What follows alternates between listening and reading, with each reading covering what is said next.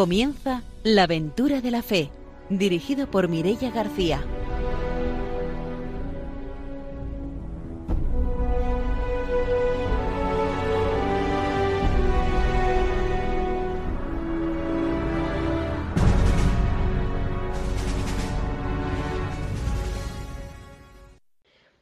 Noches, empezamos La aventura de la fe, primer programa de este mes de mayo, mes de María, mes también en el que por fin estamos empezando a ver el final de esta situación tan complicada que hemos estado viviendo y en la que desde Radio María hemos estado acompañándoles día tras día a través de nuestros programas. Esta noche en la aventura de la fe tenemos a nuestros colaboradores habituales. Saludamos al padre don Arturo García, delegado de misiones de la Diócesis de Valencia. Buenas noches. Buenas noches, queridos radiantes de Radio María. Una alegría de poder estar con ustedes otra vez para anunciar el Evangelio pues con bajo el amparo de la Virgen María. Está también con nosotros Ramiro Faulí. Buenas noches. Buenas noches a todos los que son oyentes quincenales de nuestro programa y son muy asiduos en seguir lo que es la aventura de la fe con ese espíritu misionero. Quizás ahora en este tiempo hemos estado un poco muy preocupados por lo que nos puede ocurrir a nosotros con el COVID-19, ¿no?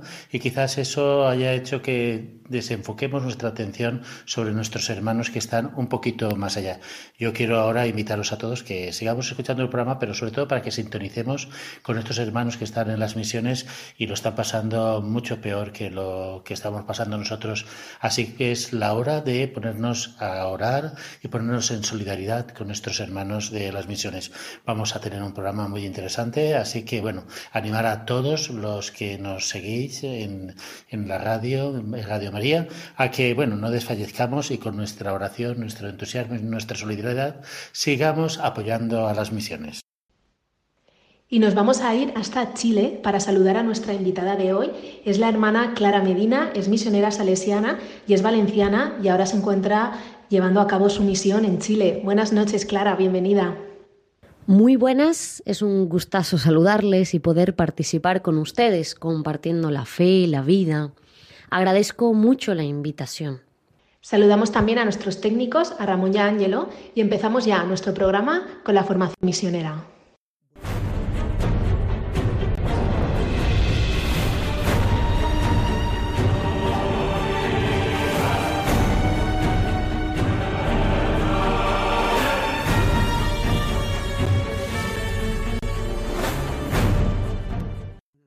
El padre don Arturo García nos trae la formación misionera.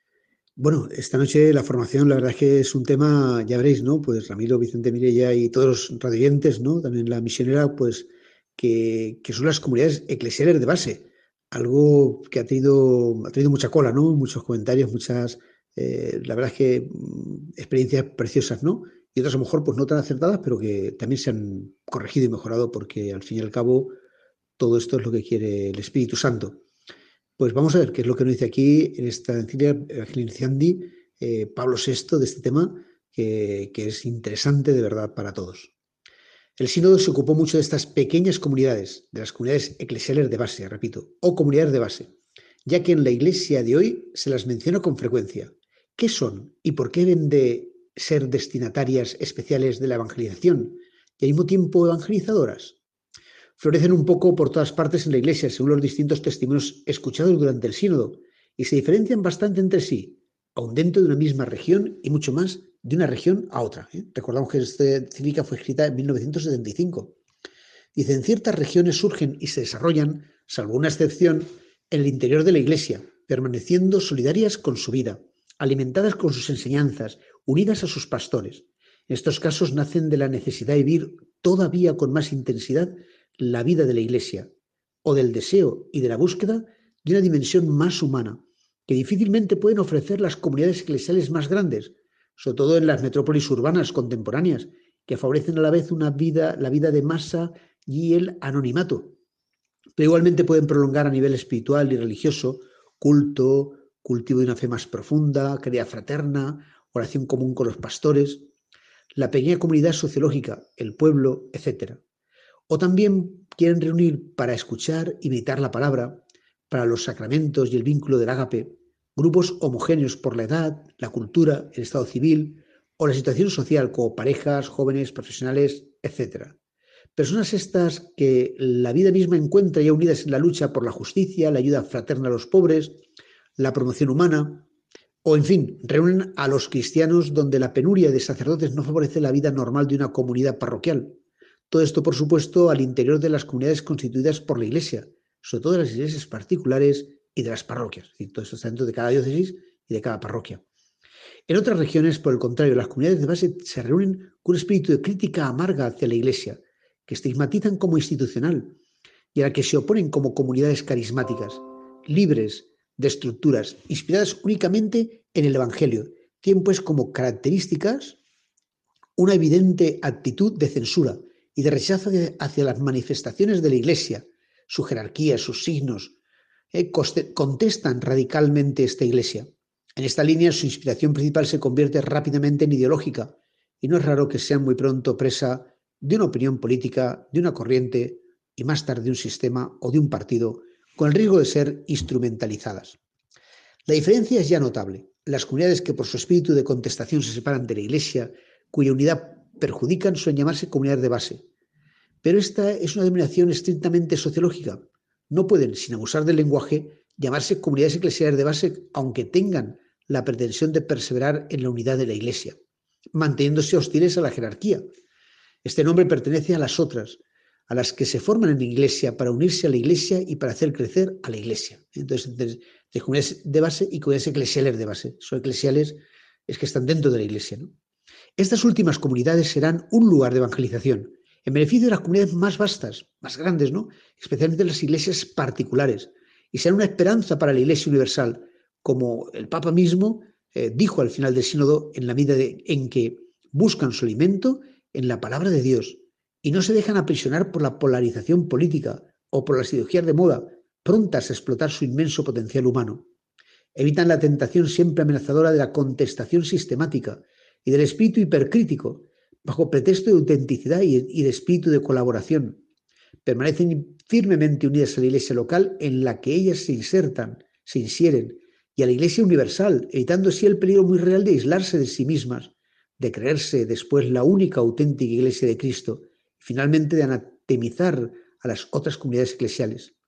Guardan una sincera comunión con los pastores que el Señor ha dado a su Iglesia y al magisterio el Espíritu de Cristo les ha confiado. No se creen jamás el único destinatario, el único agente de evangelización. Esto es el único depositario del Evangelio. Soy conscientes de que la Iglesia es mucho más vasta y diversificada, aceptan que la Iglesia se encarna en, en formas que no son las de ellas. Crecen cada día en responsabilidad, celo, compromiso e irradiación misioneros. Se muestran universalistas y no sectarias. Con estas condiciones ciertamente exigentes, pero también exaltantes, las comunidades eclesiales de base corresponderán a su vocación más fundamental, escuchando el Evangelio que les es anunciado y siendo destinatarias privilegiadas de la evangelización. Ellas mismas se convertirán rápidamente en anunciadoras del Evangelio. Bueno, pues la verdad es que es interesantísimo, ¿no? Como ya les decía, y una preciosidad, ¿no? Y, deja clarísimo el Papa, pues, cómo las comunidades de base pueden ayudar, una ayuda muy grande, ¿no? Es lo que han hecho, pues, en América especialmente, ¿no? Desde Aparecida y otros encuentros de la Iglesia americana que se han promovido y es como decía el Papa, ¿no? Muy bien, muy fundamentadas en la, en la palabra de Dios y muy unidas, ¿no? A la Iglesia, a la jerarquía, a todo, ¿no? lo que es Cristo al, fin y al cabo, que es el que realmente cambia y transforma a las personas. Yo tengo muchos testimonios de misioneros que han trabajado en estas comunidades de base en América y han salido frutos estupendos, ¿no? que han enriquecido mucho pues, eh, la iglesia, las personas, a las familias. Realmente pues hay que mm, promocionar ¿no? estas eh, comunidades de base que luego se insertan y trabajan en la parroquia, que, que participan allí en los sacramentos, en todo, ¿no?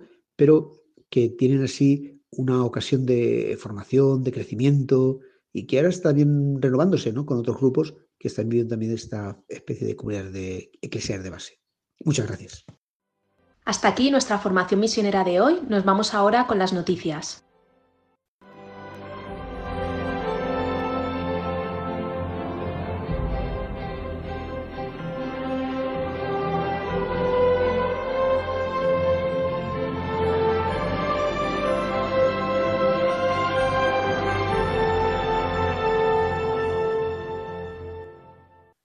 Ramiro Fauli nos trae, como siempre, las noticias misioneras.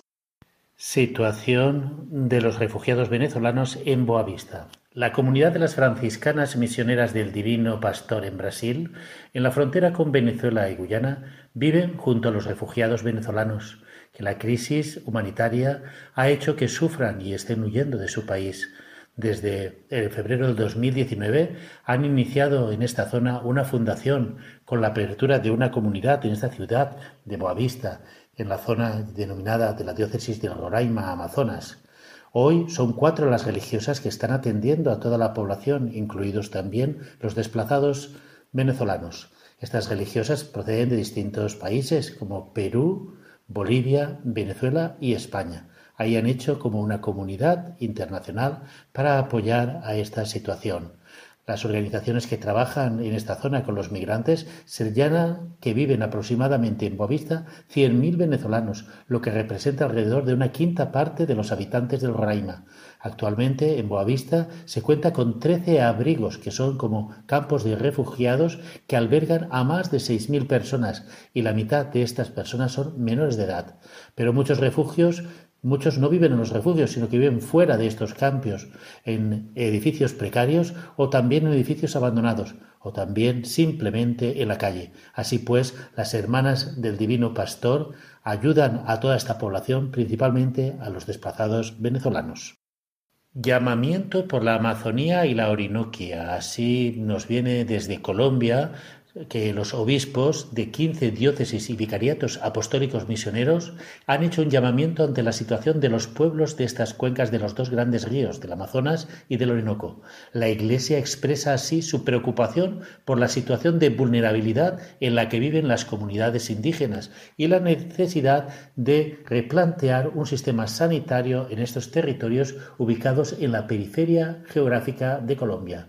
Como acompañantes de las comunidades indígenas, los pastores recuerdan que las organizaciones indígenas y populares deben participar en la puesta en marcha de una estrategia que asegure alimentos y productos de higiene y limpieza para afrontar la cuarentena y la pandemia en mejores condiciones. Los obispos recuerdan que la Iglesia sigue viva y su caridad no descansa.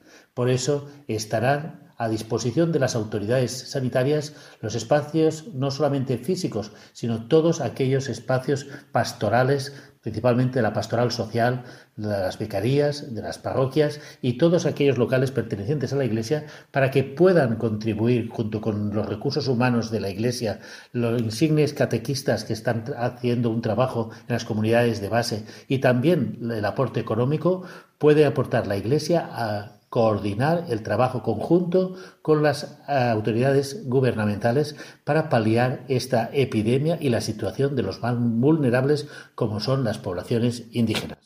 Y como ya saben, desde que comenzó esta crisis del coronavirus, aprovechamos la sección de noticias para darle voz a algún misionero y que nos cuente cómo se está viviendo esta crisis en el lugar donde se encuentra. Hoy nos vamos a ir hasta Honduras.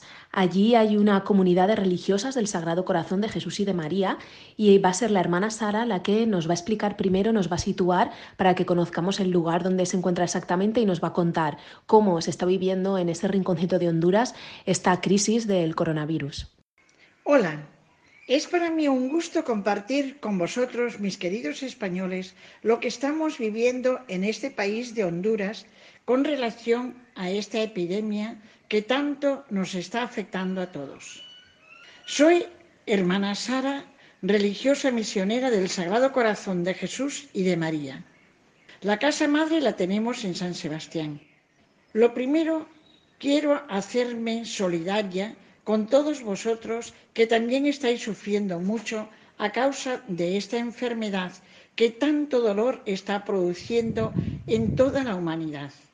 Deseo enviar a todos, a todas las familias que han perdido algún ser querido, mi más sentido pésame y decirles que estamos con ellas, que se mantengan firmes en la fe también agradecer a todos los médicos, enfermeras, agentes de limpieza y todo el personal de servicio que en este tiempo han entregado su vida desinteresadamente al bien de los demás. Gracias a todos. Habéis mostrado al mundo el mejor testimonio de solidaridad y entrega en ese deshacerse por aliviar el dolor de tantas personas y familias. Ahora quiero contaros algo de cómo lo estamos viviendo aquí, en este pequeño pero hermoso país de Honduras, en el que estamos viviendo una comunidad de hermanas desde el año 2006. Fuimos llamadas por el obispo de San Pedro Sula para atender a una zona muy necesitada de esta diócesis. Desde octubre de ese año estamos al servicio de una colonia que se formó con la gente que había en los campos bananeros y que por presiones internacionales después del huracán Mitch los trasladaron a esta zona. Está situada en el valle de Sula y pertenece al ayuntamiento de La Lima en el departamento de Cortés, al norte de Honduras y en la zona más industrial del país. ¿Que cómo estamos? Y se está viviendo esta enfermedad aquí en Honduras. Pues, como en todo el mundo, con mucho dolor y temor. Mientras se veía en otras naciones lejos de aquí, se miraba con bastante indiferencia. Cuando comenzó a afectar a esta gente del país y vimos que cada día moría alguien, se empezó a tomar en serio. Es cierto que el gobierno actuó con bastante rapidez en la toma de medidas desde que se detectaron los primeros afectados. Invitó a la gente a quedarse en sus casas, cerró fronteras, las fábricas, se empezó a utilizar mascarillas, etc. Solo se mantuvieron abiertas toda la cadena alimenticia y farmacéutica. Se podía salir el día por semana, según el último dígito del carnet de identidad. Este país tiene una población de 9 millones y medio de habitantes. Ayer, día 1 de mayo, había 804 enfermos y 75 fallecidos. El epicentro se encuentra en el departamento de Cortés, al norte del país, siendo la ciudad de San Pedro Sula la más afectada por ser la más industrial y donde se da mayor densidad de población. En nuestra misma colonia se han dado por lo menos dos casos. Uno se murió y el otro parece que se está recuperando. Una de las cosas que más les hace sufrir es la marginación de la gente. Dicen que se sienten mirados con despecho, como si fueran bichos raros. Además, aíslan las calles donde se dan los casos de personas enfermas con grandes montones de arena para que no haya circulación ninguna. De momento, parece que se está manteniendo sin que se dé una escala de contagios masivos, pero según las autoridades sanitarias, estamos en la escala ascendente. Lo peor queda por venir. El sistema de salud es deficitario, tiene pocos recursos. Cabe la posibilidad de que se dé una situación muy grave en estos momentos que apenas comienzan, los hospitales ya están saturados. Además, el personal sanitario cuenta con muy pocos medios a todos los niveles, especialmente de protección personal. Hay mucho dolor en la población por la deficiencia en la salud pública, falta de medicamentos, escasez de camas, amontonamiento de enfermos, poca higiene, etc si en los países que tienen buen sistema de salud ha provocado muchos problemas, esta epidemia, eh, ¿qué no será en este país con tantas deficiencias de la salud pública? Hay que destacar la entrega y dedicación de los médicos y enfermeras que con pocos medios están realizando una labor ejemplar. Sí, se quedan de los, se quejan de los medios tan deficitarios con los que cuentan para desempeñar bien su servicio. Una de las grandes preocupaciones es la situación de muchas familias. Desde mediados de marzo, la población está encerrada en sus casas. La mayoría de los recursos económicos de este país viene del trabajo informal, es decir, ventas ambulantes, trabajos ocasionales, etc. Este sector no está recibiendo ingresos, lo que abre la posibilidad de que ocurra una hambruna como lo está admitiendo la FAO de que existe un gran riesgo de no garantizar alimentos a la población. Es cierto que el Gobierno ha repartido provisiones entre la población más necesitada. La Iglesia, a través de Cáritas y de las parroquias, también estamos intentando salir en la ayuda de tantas necesidades. Primero, la Conferencia Episcopal hondureña denunciando los abusos e injusticias por parte de los políticos y empresarios y repartiendo y compartiendo lo que tenemos con los menos, con los que tienen menos. Así estamos comprometidos los que seguimos a Jesús, hacer que el mundo viva según el plan de Dios, haciendo que a nadie le sobre nada, porque hay hermanos que necesitan de todo. Le agradecemos a la hermana Sara su testimonio. Gracias a sus palabras hemos podido conocer cómo se está viviendo en este rinconcito de Honduras esta crisis del coronavirus. Le damos las gracias también a Raquel y a Patri, dos jóvenes de la Delegación de Misiones de aquí de Valencia que llevan ya muchos veranos yendo a Honduras y que han sido ellas las que nos han hecho de intermediarias para poder conseguir este testimonio de la hermana Sara.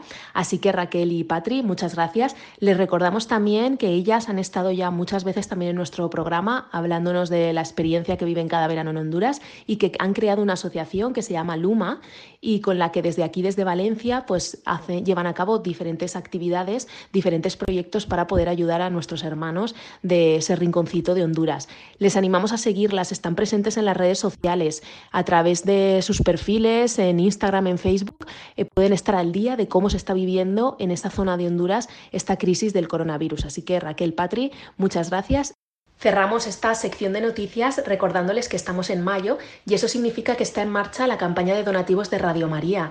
Saben que Radio María puede emitir gracias a los donativos de nuestros oyentes y que eso hace también que pueda llegar a muchísimos rincones del mundo. Les animamos a participar en esta campaña más en este tiempo en el que hemos redescubierto en este tiempo de confinamiento esa gran labor de acompañamiento que hace la radio en general y que especialmente hace Radio María desde la Iglesia. Así que les animamos a que puedan colaborar en esta campaña pueden entrar en la página web www.radiomaria.es y tienen toda la información de cómo participar.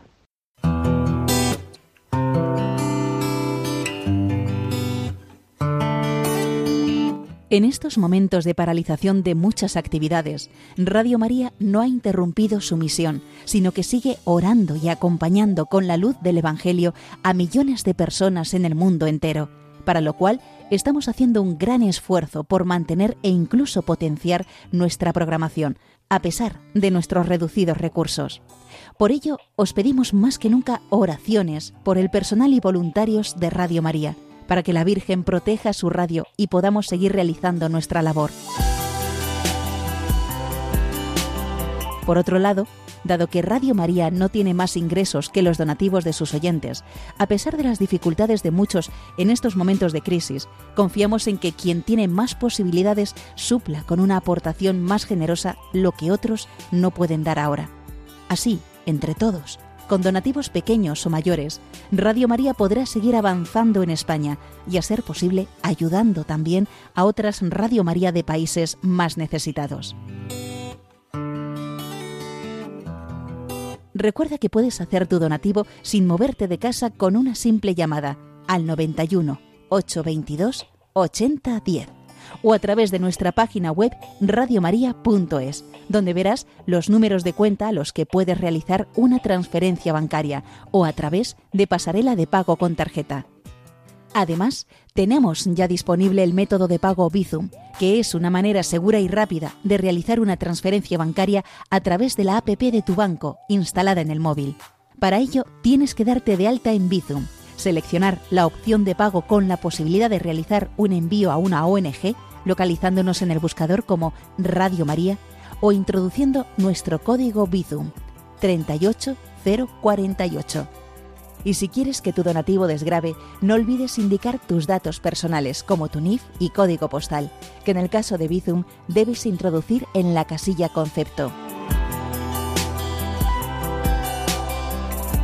Radio María, una voz de esperanza en el mundo.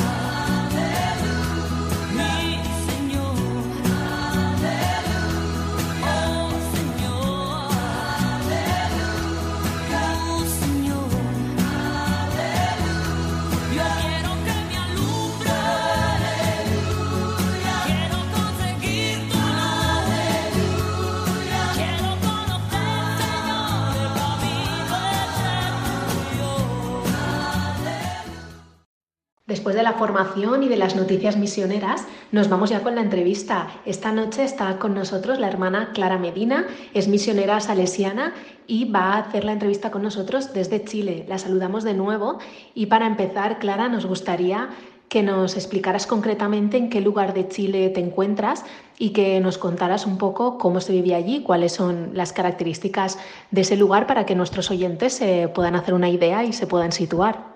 Gracias, Mirella. Te cuento, les cuento. Ahora estoy de misión en una ciudad que se llama Iquique, que está al norte de Chile. Pero previo a esto estuve por siete años viviendo en Cochabamba, una ciudad que está en el centro de Bolivia, por lo tanto, en el corazón de Latinoamérica. Después de la misión en, Cochabamba, pues llegué a Iquique y de esto ya hace dos años y poco. Les hablo de, Iquique, ¿no? la ciudad donde ahora me encuentro. Iquique es una ciudad de unos 220.000 habitantes, contando con la ciudad de Alto Hospicio, que está a unos 15 minutos, pero en realidad están súper vinculadas. ¿no? Iquique es una ciudad inmersa en pleno desierto. Tiene unas características bastante particulares, o sea, que vivo en medio del desierto más árido del mundo pero al mismo tiempo vivo a 30 metros del mar, ¿no? en una casa de retiro. A nivel eclesial es una diócesis relativamente grande, pero que concentra la mayor parte de su población en la ciudad de Iquique y Alto Hospicio, como decía antes. ¿no? La fe mm, se vive con intensidad a nivel de piedad popular, ¿no? y esto marca eh, la vida del pueblo, la vida de fe. ¿no? Así como son las fallas en Valencia, que la gente se prepara todo el año para ese momento, pues aquí pasa eso, pero con el 16 de julio, con la fiesta de la Virgen del Carmen.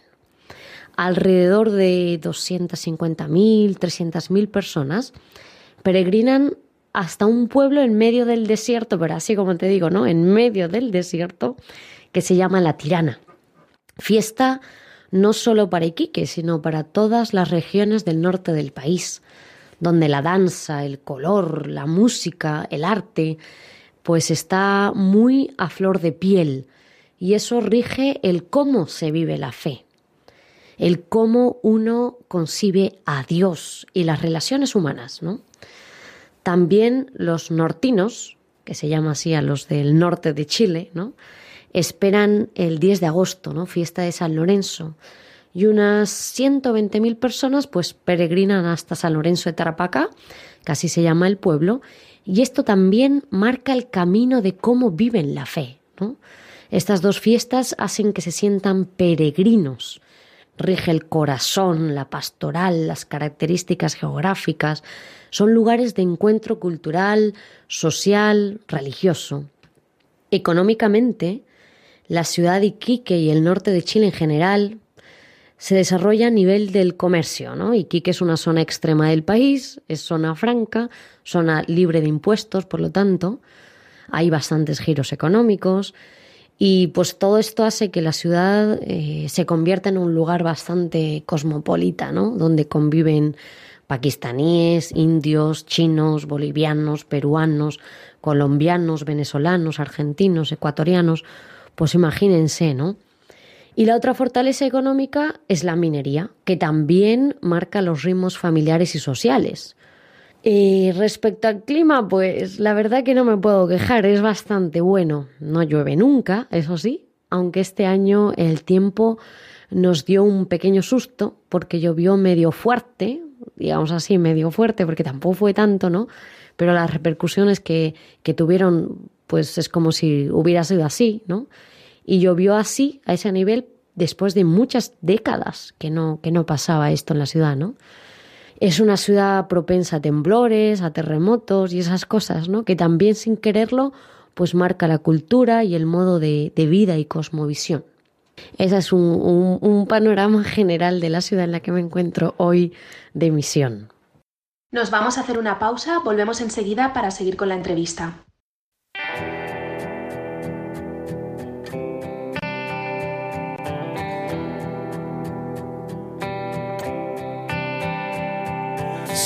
Sientes que no puedes seguir, que han dañado tu vida, que eras vela encendida y alguien sin importarle sopló.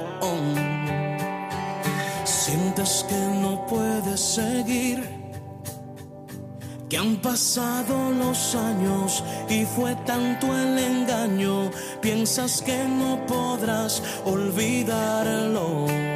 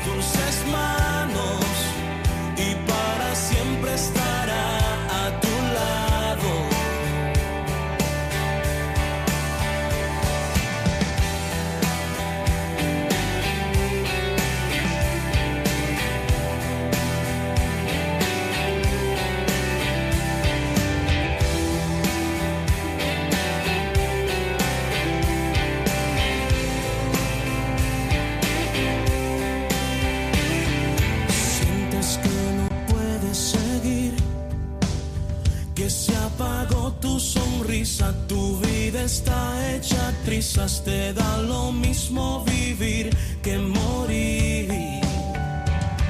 Sientes que no puedes seguir, que han pasado los años y fue tanto el engaño, piensas que no podrás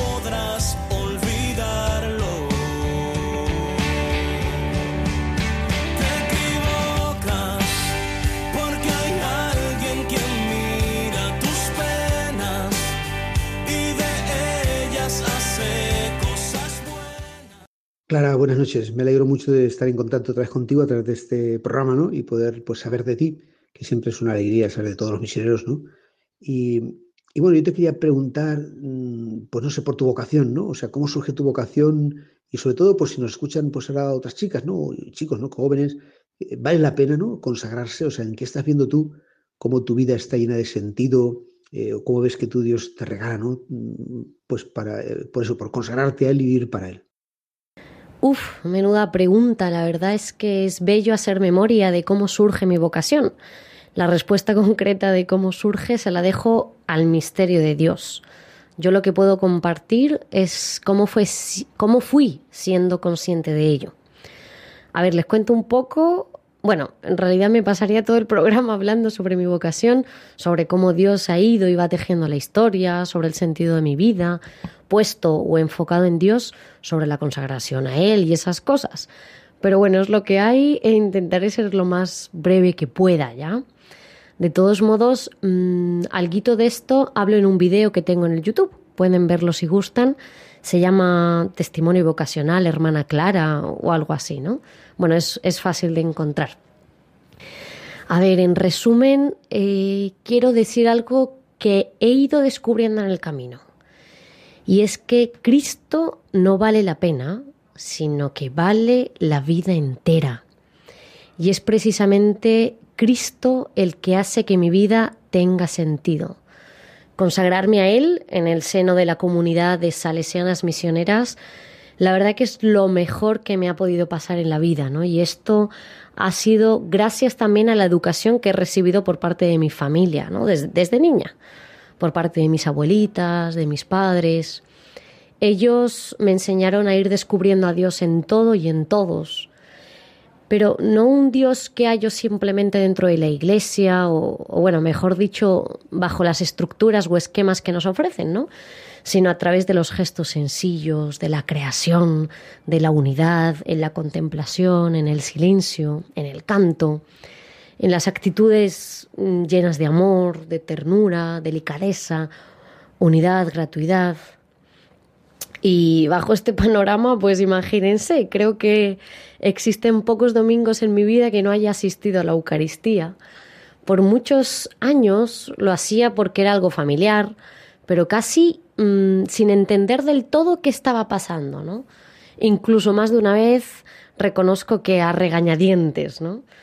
Hasta que fui pues descubriendo esas manos misericordiosas de Dios en mi día a día, que fue sanando lo que había que sanar en mí, que fue dando forma a aquello que debía trabajarme, moldear, y que pues fue centrándome de a poco, pues como todo joven también tuve mi adolescencia pues así inquieta, digámoslo, por decirlo de algún modo, ¿no? etcétera. Dios pone eh, o fue poniéndome en el camino todo, solo que me costaba verlo, mmm, era algo terca, o como dice mi padre, cabezota en algunas ocasiones, ¿no? Y en ese camino, el cual tenía mucha sed de Dios, mucha sed de alegría, de algo auténtico, ¿no? Pues el Señor puso en medio a la comunidad de las salesianas misioneras. Hoy mi familia, hoy mi proyecto. Y solo una cosa pedí por años al Señor, que me llevara a un lugar donde mi capacidad para amar aumentara. Esto se lo pedí muchas veces a él, ¿no? Eh, le pedí el don del perdón, de la reconciliación, del amor, ¿no? del amor. Y eh, la verdad que me daba igual el cómo y el dónde, se lo dejaba a él. El problemilla es que no pensé nunca que el resultado de eso iba a ser que yo fuera monja, ¿no? Pero en realidad pues fui intuyendo que por ahí iba el sendero. Siempre mmm, fui algo rebelde y me fastidiaba pensar que mi vida iba a ser así nomás, o sea, repitiendo modelos que la sociedad impone y a veces no nos damos cuenta incluso, pero que no nos acaban de ofrecer la, la plenitud de la existencia. ¿no?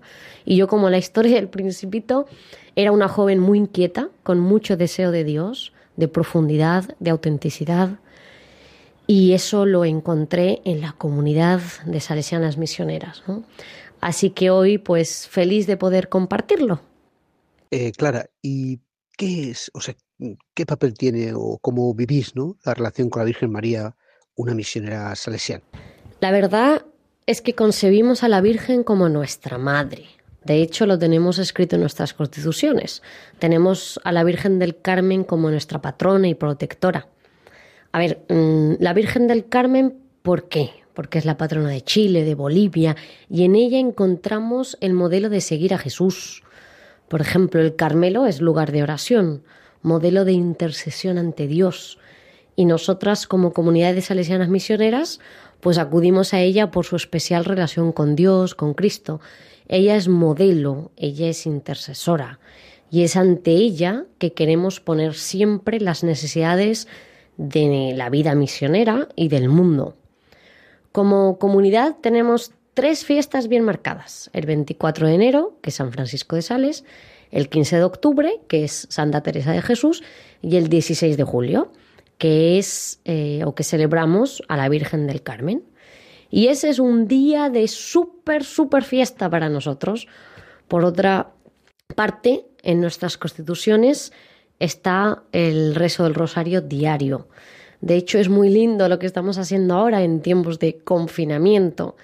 Pues, a ver, cada día una comunidad reza el rosario a la misma hora y lo sube al YouTube y al Facebook. Y lo rezamos online. Y esto lo hacemos todos los días juntos en las comunidades donde estamos, en Bolivia, Chile y España. Necesitamos a la Virgen, necesitamos que interceda ante lo que es la misión fundamental de evangelizar, acompañado de oración, y debemos confiar en esa intercesión cada vez más. Por otra parte, quisiera decir que hemos querido estar cerca también de lo que es la religiosidad popular, o sea, la forma como la, la gente vive su relación con María. Y la verdad que es impresionante. Hemos aprendido mucho con la gente, con la fe, perdón, de las familias. Nuestra fe se ha alimentado también gracias a las expresiones de devoción, de confianza que hemos ido viendo en medio nuestro. Por ejemplo, el pueblo se confía a María y nosotros también queremos confiarnos, confiar nuestra vida, nuestra historia, nuestra vocación, nuestras misiones, cerca eh, de la experiencia de lo que la gente cree y vive. Así es como una salesiana misionera vive su relación con María, sabiendo que ella intercede por nosotros. Ella como modelo de oración, de bondad, de transparencia, de humildad, de ternura, de protección. Un modelo de madre.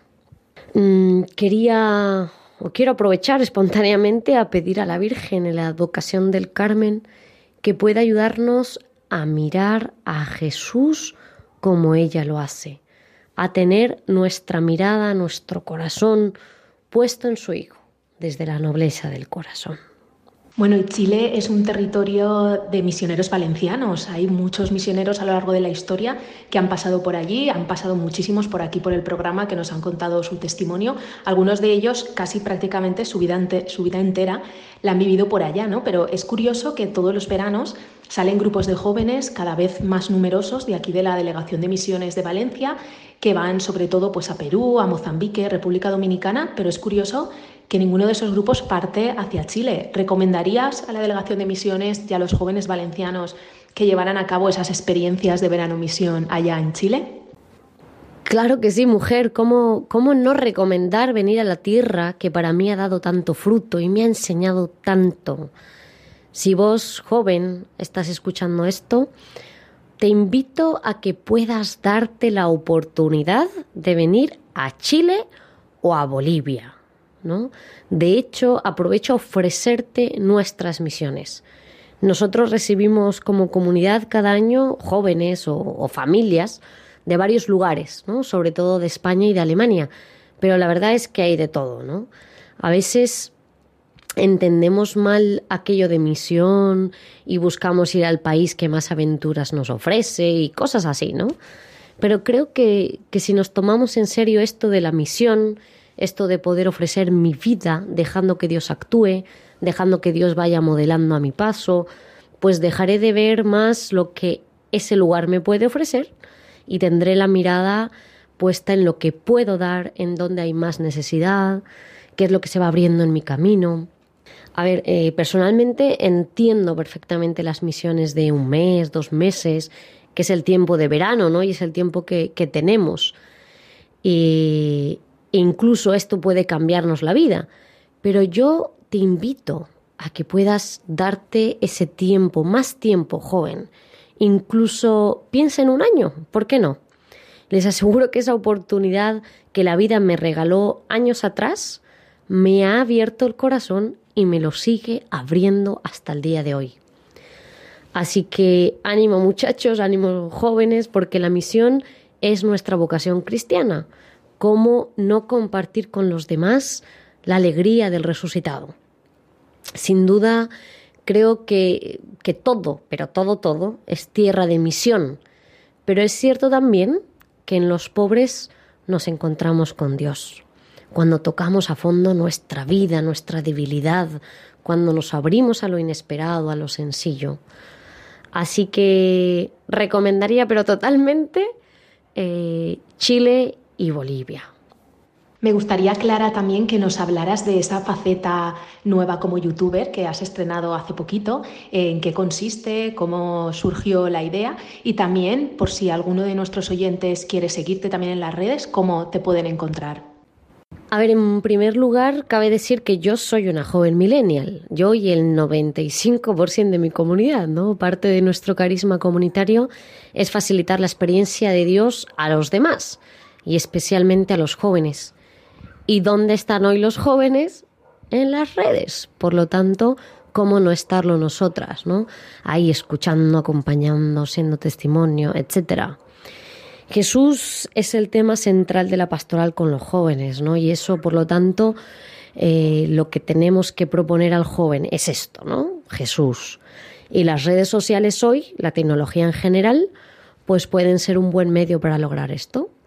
Esa fue la mayor motivación para la creación del canal de YouTube, así como la del Facebook y la del Instagram. Hemos de aprovechar el tiempo en el que vivimos, sin duda, ¿no? buscando los signos de los tiempos. Y sería un error muy grande separar nuestra vida del mundo digital. De hecho, podríamos mencionar que parte de nuestra fe es digital, es decir, se vive dentro del ambiente de las redes. Si miramos lo digital como una oportunidad para crecer en nuestra relación con Dios, pues podremos anunciar con alegría la fe que emana del Evangelio dentro de, dicho ambiente. Y esto la verdad es que es una pasada hoy, ¿no? Ahora bien, para encontrarnos en las redes, ¿qué pueden hacer? Les invito, ¿no? Como que puedan buscarnos. La verdad que hay cosas interesantes. Como comunidad tenemos dos canales de YouTube y dos de Facebook. Uno de ellos se llama Comunidad de Salesianas Misioneras y Comunidad Misionera de Cristo Pastor, que es la parte de los varones.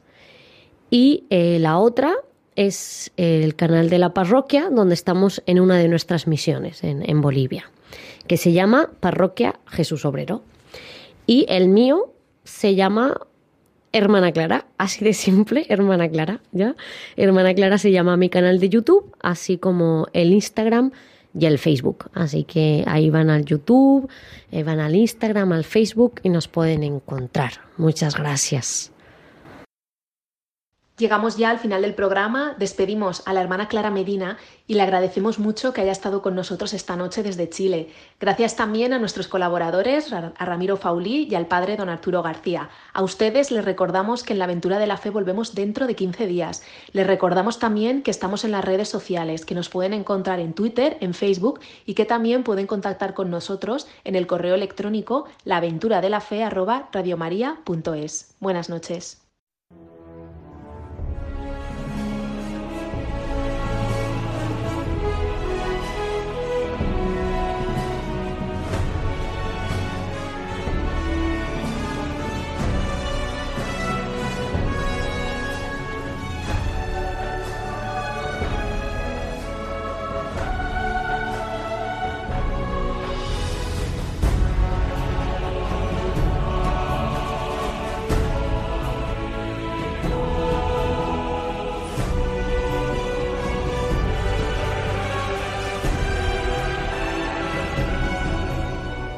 Han escuchado en Radio María La aventura de la fe, dirigido por Mirella García.